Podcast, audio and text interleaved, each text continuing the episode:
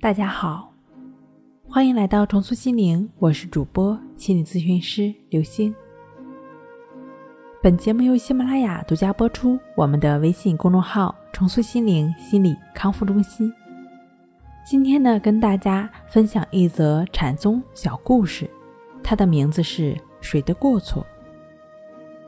有一位居士在江边散步，看到一个船夫将沙滩上的舟推到江里，准备载客过江。此时正好一位禅师路过。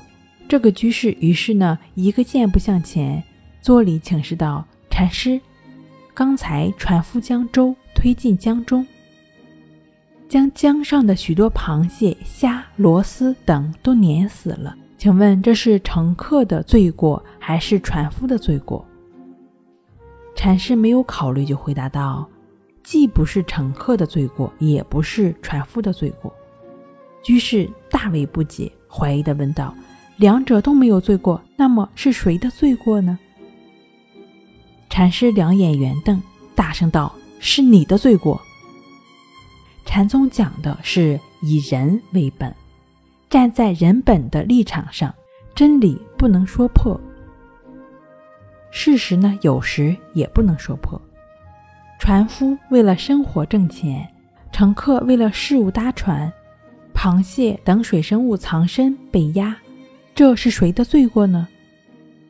照理说，三者都有罪过，但也不是三者的罪过，因为这三者都是无心的。既然是无心的，又怎能造罪呢？纵有罪，也是无心之罪。